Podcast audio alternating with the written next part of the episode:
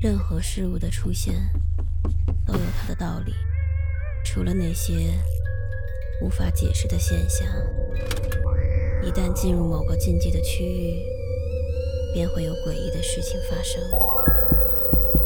五分钟倒计时，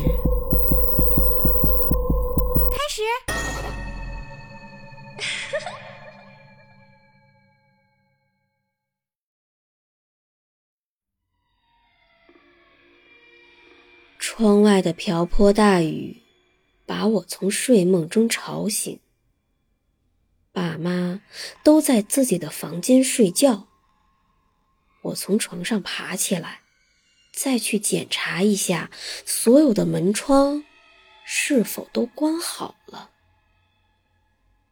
最近村子里不太平，有好几个小孩失踪。虽然报了警。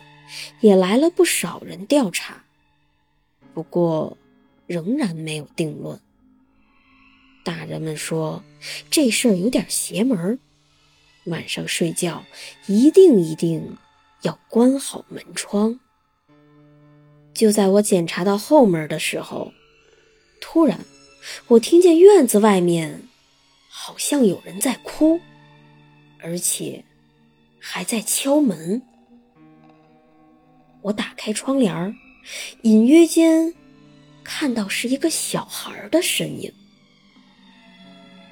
为了保险起见，我拿起手电，抄起门后的棒球棍，朝院门走去。打开门，我看见五岁的弟弟正在大雨里哭。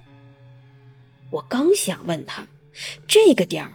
不在房间睡觉，怎么跑到外面来了？他却一脸惊恐地看着我，然后转身就跑。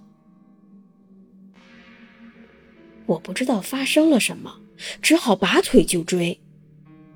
不知道为啥，他跑的速度，我竟然有点追不上。